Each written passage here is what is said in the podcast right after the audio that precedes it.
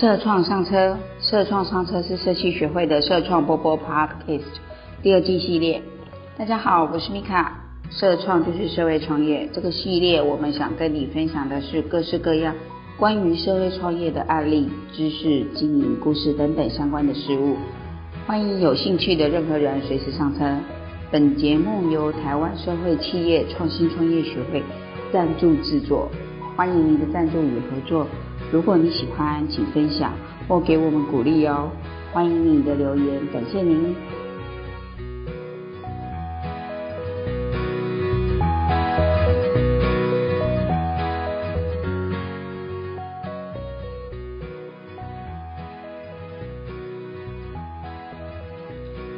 大家好，这是社创上车，欢迎收听，我是米卡。第二集要继续收听维正分享的创业过程可能遭遇的问题与指引。在这一集，他会分享到产品核心、股权结构和合作。说到合作，我要开个外挂。这几年我们在决选后都会举办成果交流。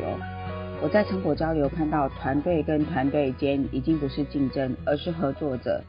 彼此分享资源，找合作的可能性。去年文化部有一个提案计划，维正因为支持张振宇的芦苇吸管创业理念，一起找了提案，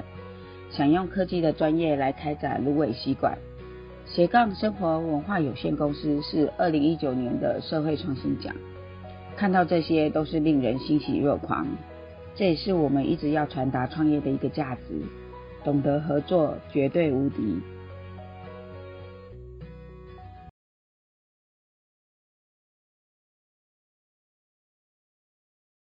那第二个检视的一个提供的一个方法呢，是呃这边举例是一个永续咖啡店的一个设计。那呃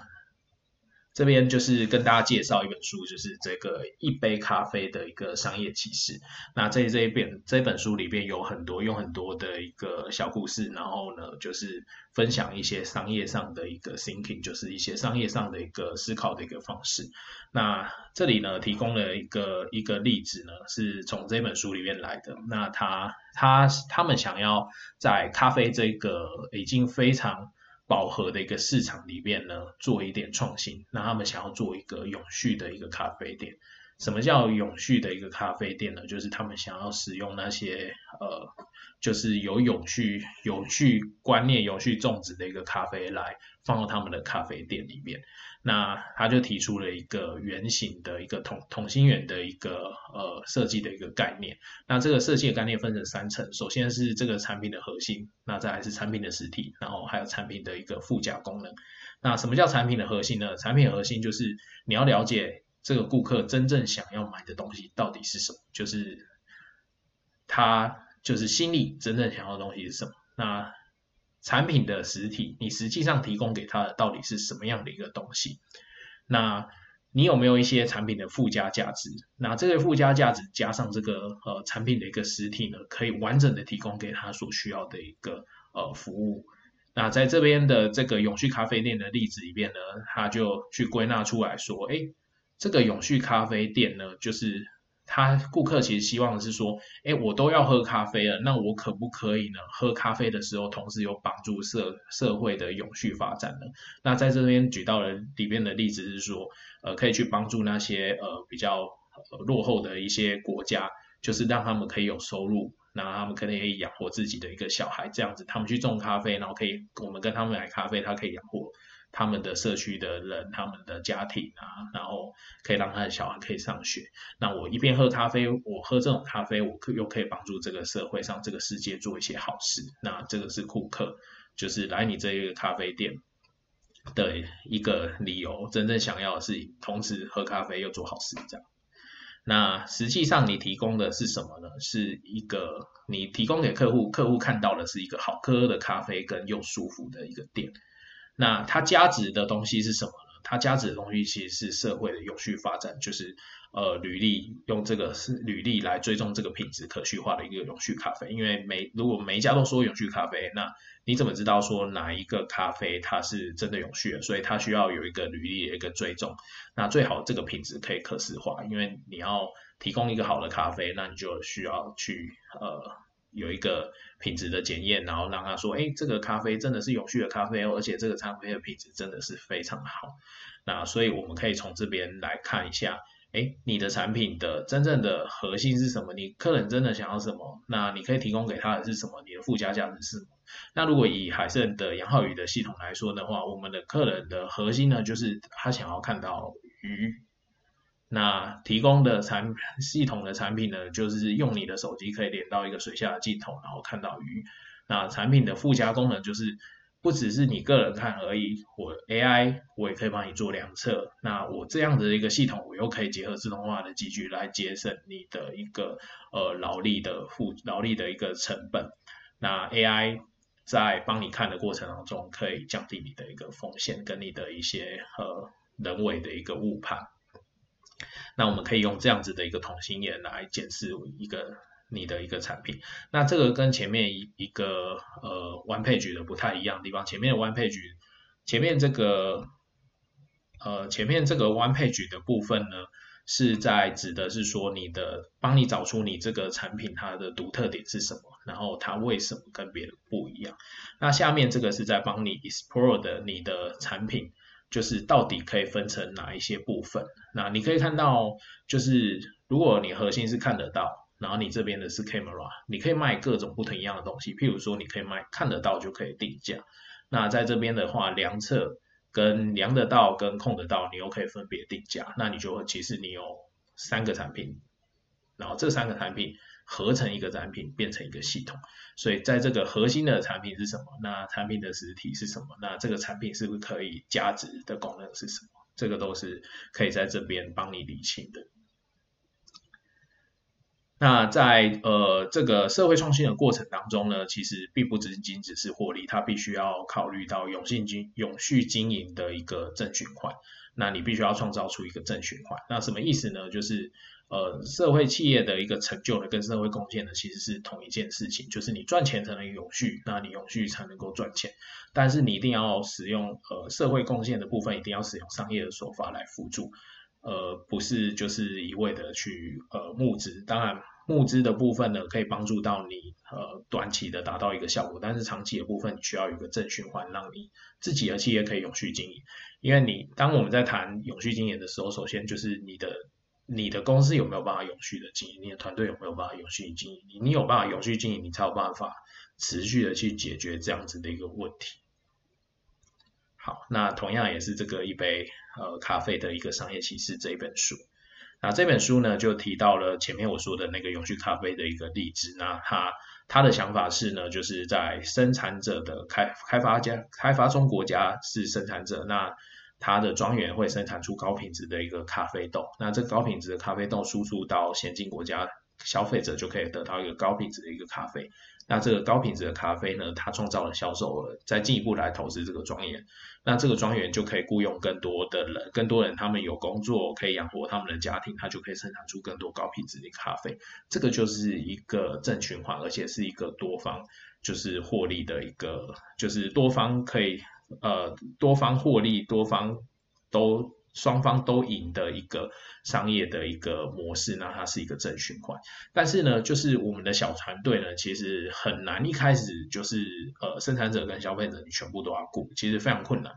就是大部分人都是解决一小部分。那举例来说呢，就是譬如说像呃早期的呃牛奶地图哈，牛奶地图的话，它是它是在解决说，它是去找说，哎这些高品质的牛奶。那高品质的牛奶，我就把它做成地图。那地图的话，我就提升它的一个销售额。所以它走的部分其实是这一条的部分。那像鲜乳坊的部分呢，它又进一步的又在呃投资这个呃，就是他自己有自己的一个农场，然后这个农场呢就可以产生出高品质的农呃的牛奶。但是它同时也有跟其他的一个农场，然后收购它的一个牛奶。所以呢，它其实也是在尝试着把这个 cycle。整个做出来，那也有一些呃社会企业，它是我帮你卖，那我帮你卖的销售，这个销售我再回馈，再来拿来做一些好事，那走的就是下面的这个 L 型。那你不见得是要一开始你就有办法把这个整个 cycle 全部都做出来，那反而是你每一个箭头的部分，其实你都可以找到它的一个获利点。那譬如说，呃，高品质的咖啡豆，我把它呃运到先进的国家，然后去卖的时候，中间我一个价差，那我直接可以直接把这个价差拿来投资这个庄园，那我就不见得是。就是，呃，就是一定要，就是一一一一定要，就是把整个 cycle 全部都做出来才对。那在这个呃每一个。呃，箭头的部分也可能都是一些不同的一个技术。那譬如说，呃，高品质的咖啡豆变成高品质的一个咖啡，那你可能需要一些烘焙的一个技术。那你在输出的过程当中，你要确保它的东西是 OK，你可能会需要一些区块链的一些履历的一些技术。那高品质的咖啡要变成销售，你可能需要用一些 Martech 的一些技术，然后去做销售，然后用一些呃呃 AI 的一些方法去做一些推波。那在呃投资庄园变成高品质的咖啡豆，你可能需要自动化的一个机具，你可能需要一些呃分析的一些方法，然后一些烘焙的诶诶一些那个就是呃挑选啊烘焙或者是种植的一些技巧。那这个部分每一个部分都是有不同的一个技术。那你可以我们可以真正在解决这个问题的时候，应该是要去看。你要从哪一个点开始切入？那在那个点呢引入相同的，呃，引入比较适合的一个技术，那很难说全部都去做。那你也不需要，其实上你也不需要全部都去做啊，因为有一部分其实你跟别人合作就可以，或者是有一些人已经做好的，就是你就直接拿来用。那这本书里面提到一个重要的概念是说，哎，市场没有饱和，其实只有重新分配。那重新分配的重点在于，你在于我们前面有讲到的，就是你有没有一个，你是不是有一个新的一个思考，新的一个呃流程，然后新的一个商业模式，或者是新的一个技术，然后让这个市场可以被重新分配。那这个就是掌握这个获利跟创新的一个秘密，可以让这个市场重新分配新的商业模式、新的技术，或者是新的一个流程。那我们有一个目标市场以后呢，我们呃需要去看一下我们目标市场到底是长什么样子，到底是蓝海、蓝湖还是红海？当然大家都不想要红海，但是大家都很希望是蓝海。那我们就来看一下蓝海长什么样子，那蓝湖到底又是什么？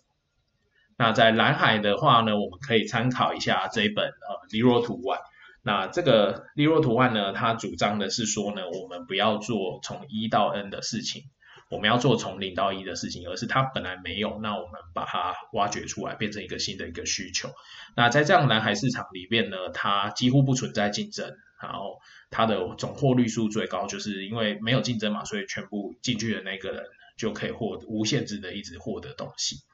第一个进去的人，那。像客户链链接呢比较不稳定，因为你是一个新的市场，所以其实你没有什么客户链接，很多客户你可能要自己去创造出来。那是一个比资源比是速度的一个市场，那它很重视创新的一个价值，因为你必须要，你一定是要一个新的商业模式或者是一个新的一个技术，你才有办法去创造一个新的一个蓝海的一个市场，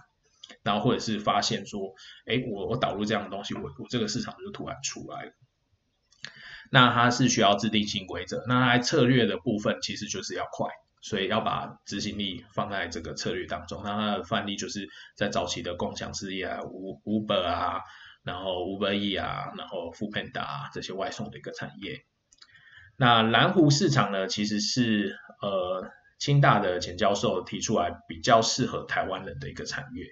那什么叫蓝湖市场呢？就是它的市场相对小，但是它是呃大的市场的一个延伸，那它容易被小企业忽略，那它的竞争也比较小，那它的总获利数就是它的营业额可能相对低，就是因为它的市场小，它营业额会相对低，但是它是一个比较高毛利的，那它的客户链接稳定度高，那较少资源能够。比较少的资源就可以稳定住，那它可以在既有的产业上获得呃提高，要提高它的价值跟它的一个专精度。那举例来说呢，就是一些呃引擎的一些冠军。那譬如说像以呃工业四点零来说的话，假设以工业四点零来说的话，它就是呃过去的工业四点零它都它都是一些机械，那这些机械它本身没有智慧，所以我们就把 AI 再加上去。我们有没有办法把 AI 加到它上面，或者把物联网的东西加到它上面，让它变成一个智联网？那这个这个部分其实就是非常吃 domain knowledge。譬如说，你你的一个钢铁产业跟你的一个呃晶圆产业，两个绝对是不一样的。不一样的客户，那这个不一样的客户的时候呢，你你导入的东西是非常粘着力非常高的，就是你你导入到晶圆上面的东西，就很很可能很难导入到这个呃钢铁产业上，你就变成是有有相对高的克制化，但是这个克制化就变成是大的大的厂，它不见得就是做它做这件事情不见得它有利润，就是大的公司不见有利润，大的公司瞧不起，那太小它又做不到。太小的团队他又做不到的时候，这个中间就会有个获利差出现。那这个就是所谓的一个蓝湖的一个市场。那同样的也是就是呃，就是在各个即即便不是在这么技术的一个呃产业上面，也有这样子的一个市场存在。那譬如说像在呃做 SDG 好了，就是每一家公司现在都有编列 SDG 的一个预算。那这样子的一个 SDG 的运算呢，你是不是可以把你你做的一个肥皂，或者是你做了一个什么样的产品，进入到这个公司的一个采购的一个流程。那在这个采购的流程里面呢，它就是专门每一家公司的采购流程可能都不一样，然后每一家公司的需求不一样。那我可不可以就是我的东西就是进到这进到这里，那或者是进到这个我选举的时候我需要呃送三十块以下的东西，那以前都是送卫生纸，那我现在可不可以送一个比较有代表性的东西，譬如说是一个呃。二度就业的妈妈做的一个雷雕，或者是做一个，或者是我我我现在资源就是我我有一些圣石，那我这些我这些圣石就是好，那我我我把它买下来，然后我分分配给大家，这个其实都是算 SDG，那这个都是一个一个一个小小的一个蓝湖的一个市场。那这个市场其实是相对相对非常非常的小，这个大公司不愿意做，但是很期待有小的团队可以做。那这一部分就是小的团队可以生存的一个空间。那它不像是一个蓝海的市场，就是说你你你你一个呃你想到一个题目，这个题目从来都没有人想到。那这种机会其实已经非常非常少了。那在台湾其实有非常多稳定的一个产业，那这个产业里面都会有一些。呃，延伸性的需求就是它原本已经有一定的基础，那这个基础它可以再延伸。那在延伸的时候，就是这种蓝湖市场就会出现。那在这个蓝湖市场里面的策略是，呃，这个高筑床、高高筑墙、广积粮跟缓称旺。那这个其实是曾国藩呃说的，那被这个简教授引用在这本书里面。那所谓的高筑墙就是，就是我把我的我我我进去了以后，我就建立起我的一个门槛。那我就是打非常多的客户，把每一个小小的一个蓝湖的市场，然后就是把它链接的非常的强。然后我不要我不要自己出来当头，而是我就是透过这些大的一个公司，然后它需出来的这些延伸性的需求，就是我帮他做延伸性的东西，我把它原本的七十分，然后把它变成九十分，而不要去取代它原本的那七十分。那在这个小小的一个点上面，一个一个一个一个点做，这个就是其实就是呃台湾最常讲的一个隐形冠军的一个产业。那这样子的一个蓝湖市场也蛮比较适合台湾人的一个呃个性啊，那也比较适合就是台湾这样一个产业，因为台湾的产业有非常多既定的一个产业，所以这样子的一个既定产业里面就有非常多的这种延伸性的一个需求。那这个这张投影片是在讲这个阶段性的一个策略的一个运用。那这张图是我呃我我我们在看那个呃我们的产品的时候，我们常常会拿出来看的。当然什么意思呢？它这张图里面就是呃吃饭的在算吃饭的一个效用。那当然你吃前半碗饭的时候呢，你的效益你是觉得哎还不错吃，然后吃一碗的时候觉得哎还还不错，还可以再吃，然后吃第二碗的时候呢就觉得哎还还可以还可以哎。也饭还蛮好吃的，可是吃到第三碗的时候就觉得，哎，这个饭好像呃就是太饱了，然后这个饭好像开始变得不好吃了。那这个其实就是一个边际效益的一个递减，就是你的你的这个吃饭的效果慢慢逐渐升高以后开始变低，那这个就是一个边际的一个转折点。那在这边的话就有三个不同的一个问题。那第一个问题的话是说，呃，我要怎么知道说吃这碗饭的一吃这碗饭就有效果，而不是对吃面才有效果，吃饭就是我我觉得不怎么样这样子。那能不能第一次就产生成功，那产生效益？那要怎么做到就是我的产品第一次出去就产生效益、产生成功？那它其实是要确定问题。学习跟模拟演练，确定问题，我们前面讲过，就是要确定这个是真的是客户的一个痛点。那在学习跟模拟演练里面，就是就是像以我们来说的话，我们就是透过呃不断的去跟呃渔民们讨论，那跟不同的渔民、不同的养殖、不同的鱼呃不同的养殖方法渔民讨论，那我们就是在练习，然后模拟，然后确定这个问题真的是问题。所以当我们推出的时候，大我们的合作伙伴只。就是我们的渔民就直接愿意成为我们的合作伙伴，那直接成为我们的用户。那第二个问题就是说，当你你要怎么确保说，呃，你的这一碗饭跟下一碗饭它所产生的效益是一样的，就是不会说，哎，我这碗饭跟下碗饭，哎，怎么这碗饭比较难吃，它的效益比较差？那确保每个每一碗饭的效益是一样的，这件事情要怎么做到？这件事情就是要。可复制的一个成功，那可复制的一个成功呢，就可以借由数位化的管理 SOP，降低共同负担来做到这件事情。那像我们的话，我们就可以使用一些呃科技的一些技巧，那数位的一个医化的一个技巧，把这些经验记录下来，然后把就是哎我我我我这个人就是我需要帮助，他可能下一个月他又会需要帮助了，把这个排程做出来，那这个就变成是哎。可复制的成功，就是我很确定说，哎，他的这个是有一个周期的。那这个东西，这个东西跟另外一个东西合在一起，是真的会达到我的效益的。那确保说，哎，我这一次呃用完了以后，这一次在这一次实践完以后，然后下次再重做一次，它可以得到一样的一个效益。那这个就是要确保可复制的一个成功。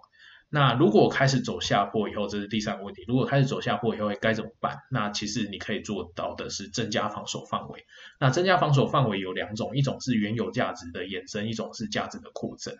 那这两种呢，都是跟我们前面那个同心圆的同心圆的概念一样，就是你你可以去看看你的系统还有没有什么地方可以扩增。那扩增分成就是呃垂直的扩增跟水平的扩增。那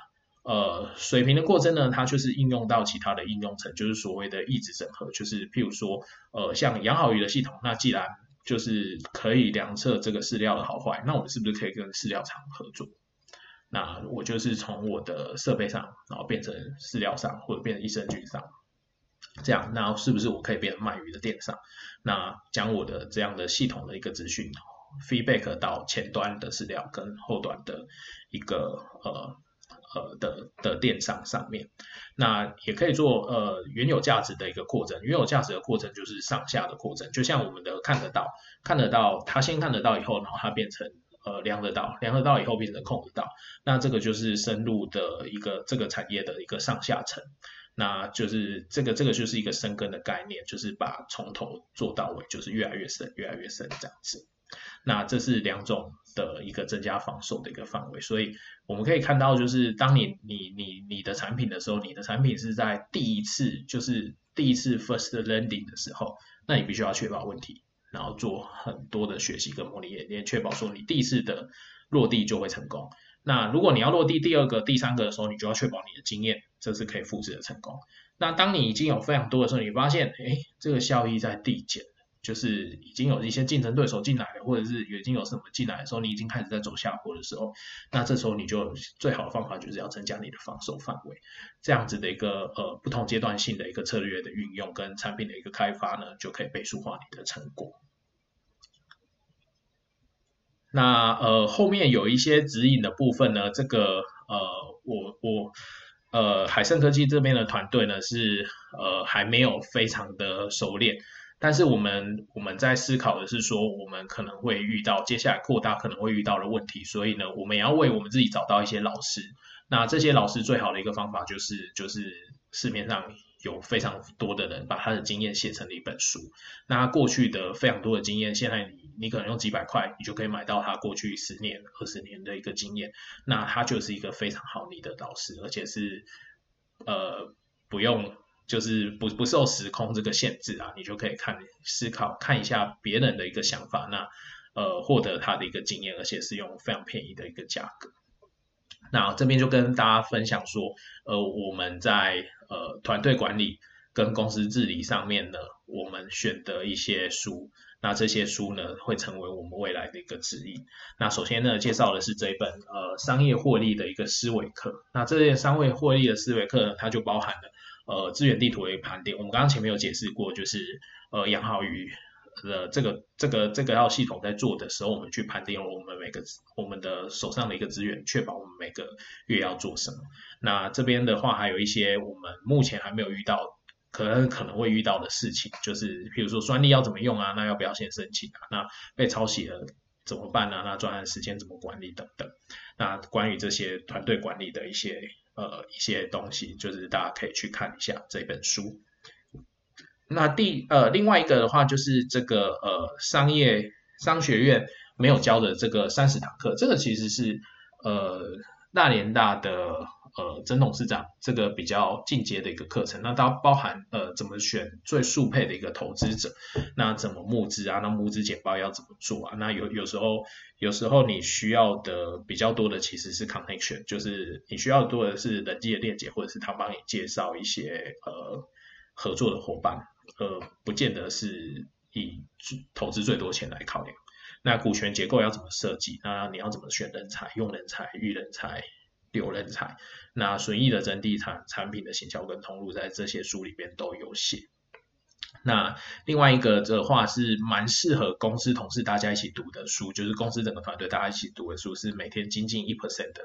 决策要胜思维，那还有分管理者跟工作者。那这这边需要声明的是说，就是推荐大家的是我们看过我们觉得非常不错的书，而是我们并没有从推荐大家这些书上面获利。那呃我们很喜欢一句话是说，哎，变强其实是个人的事情，因为你个人在这里边努力的变强，但是你努力的变强，其实就会影响到团队。然后这个团队就是有一个氛围，说，哎，大家就是努力的，每个人都要变强的时候，这时候呢，团队就会成功。所以成功呢，就会变成团队的一个事情，这样子。那如果你你你重视这个团队，你重视个人的个人的有没有变强这一件事情，就是你就会不断的学习。好，那这个也是我们还没有遇到的，就是呃，当团队变大的时候，其实需要建立一种公司的一个文化。那我们呃也选了几本书，那这几本书都是我们有看过觉得不错的书，那包含像这本台积的 DNA，然后呃捷安特的攻克全球市场的关键，跟这一本华顿山学院的给予，好，那我们就分别来看他们说什么。那台积的 DNA 其实他在讲说如何建立当者的文化，还有台积电他们如何处理专案跟他们所遇到的一些问题。那它里面有一个呃非常重要的原则是，其实他们是既竞争又合作。你怎么样在你跟你同事之间竞争，你又合作？那同样的，你怎么跟你的呃，你可能跟你在做同一件事情，有另外一家公司或另外一个团队，你怎么跟他们既竞争又合作，或者是你怎么跟他们合作这样子？那你帮助的人很有可能是你明明天的贵人。那所以就是你你们之间现在虽然是现在是竞争，但是你明天有可能会是合作，那你的几率会不会扼杀创新？那他是在讲一种当者的如何建立一种当者的文化。那在捷安特攻克全球市场的关键是在主要在讲一个呃双三角的一个法则。这个双三角的一个法则跟前面的一个杀戮与文化非常的像，它就是呃就是大家如何在一个呃，三角形的一个分工的法则里边，就是我如何决定说，呃，这件工工作过来，我要怎么在这个团队里面做分工？那我这个分工，我如何我如何扩张到全球大家分工？那它就一个全球在地化的一个经营。当你的工厂在这里，决策在这里，然后设计在在另外一个地方的时候，你就会开始遭遇到这样子的一个问题。那第三本的话是给予，那给予的话呢，它是在讲说这个人分成 giver 跟 take，就是给予者跟拿取者。那他主张的是，其实施比受更有福。那你如何呢？就是呃实现善有善报，就是当你很习惯，就是哎我就是很喜欢分，我就是很喜欢分享东西给大家的时候，就是呃有有一些人是我就是很喜欢从别人那里拿东西。那我不想要给人家东西啊，有些人是很喜欢从别人那里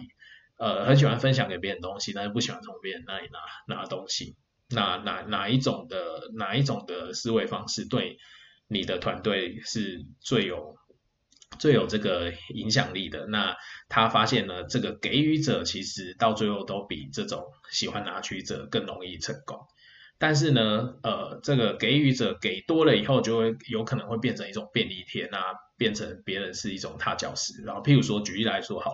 就是你的客，你的客户发你，你的客户跟你说，哎，你要做两件事情，好了，就是他告诉你说，你有两个痛点，当你两个痛点达到的时候，他会跟你说，哎，那还还有第三个、第四个、第五个，那你如何就是做到一个一个。呃，截止线，那这个截止线是可以让大家彼此之间都舒服的，那就是 close，这样你才有办法 close 这样子的一个一个一个专案嘛。那像这些这些文化的部分的话，都是呃团队开始慢慢逐渐变大以后会遇到的，就是我们也我们也还在学习当中，就是跟大家分享一下我们学习的的这些呃指引的这些书。那另外一个是这个运气与思考的一个指引，就是其实大家前面准备了那么多的东西，那其实创业还有一个非常重要的点，就是你还是运气的成分还是占蛮多。但是我觉得这本书就是讲的非常好的，就是这本七的好运的法则，它讲的非常好的一个点是说，所谓的好运呢，就是聪明的努力。那它里面教你一些方法呢，成为能够跟这个好好运啊。结合的一个人，那它其实是一种思考，不同的一个思考的一个方式。那举例来说呢，其实很多事情呢都是彼此的立场不太同而已。然后譬如说这个呃铁达尼号沉没的时候啊，就是对人类来说是一个灾难，但是对于当时在船上的一个呃厨房里面的龙虾，简直就是一个奇迹。那你看这个就是我们平常的这个马桶的坐垫，就是这个狗狗，就是如果以狗狗的角度来看，哎。这个喝水的时候不会沾湿身体的东西，那其实这些事情都是彼此立场角度不太一样而已，所以很多事情其实是没有对错的，所以它可以被理解是说，哎，运气可能其实也是一种实力，可能是一种实力哦，那只是这个实力它很难被量化，而且没有还没有办法被人类理解，但是其实它是有迹可循的。那这本书就在告诉你说，呃，我如何增加我的好运。那他提到一个非常重要的，就是也也老生常谈啊，就是与人为善，那和气生财，那可以生伙伴，那生合作。因为当就是呃，基本上大家不打笑脸人嘛，所以而且见面三分情嘛，所以你当你当你在解决这些问题的时候，其实有一个非常重要的，就是其实你在都在做跟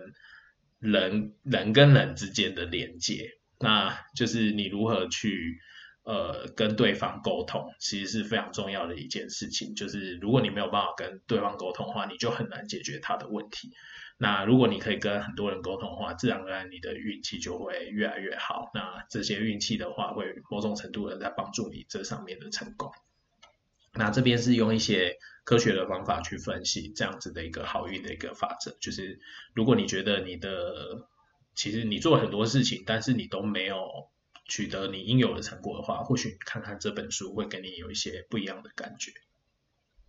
好，那再跟大家分享一些呃大师说的话。那这是我在看商业周刊的时候的林怀民老师他说的。那说面对每个作品你都要发动。那他讲说每次呢他创造一个作品的时候他都无力。那他但是他又觉得说如果你已经都非常清楚的时候，那不如就不要做。那另外他还讲说，就是其实很多事情都要一直重复，譬如说舞者他都会一直重复，然后你你你在拜访渔民，你就要一直去拜访。那拜访以后就是讲到呃没话可以讲这样子，你你你不会遇到每一次都大家都非常想要跟你谈，而是你可能遇到两次以后，对方就觉得你你非常烦，那就是你你就要换一个方式。然后去跟对方讨论这些事情，就是获得获得你想要的东西。因为其实你真的，你就要把你要帮助他的那种，那那那种想法，就是传达给他，但是不要不要就是呃太太觉得说，哎，我我做了这么多事情，我都没有回报。那他讲这两个的综合点都是，第一个点就是，其实你要把每一天都当成是 day one，就是你第一你第一天做这件事情，你要把你自己 reset。然后 reset 以后，你你设计一个新的东西的时候，或者是你你面对到一个新的客户，面对到一个新的新的要帮助的对象的时候呢，你都要把自己当成是你你第一天去做这件事情，谨慎的去做这件事情，而且你要把它当成是一种探索，就是探索说，哎，我又面对一个新的。新的东西、新的议题，那新的一种情况，那我我可能可以学习到一些东西，你把它当成是一种冒险吧，就比较不会觉得哎，就是很很很很，就是觉得哦，我做了很多事情，其实都没有成果这样。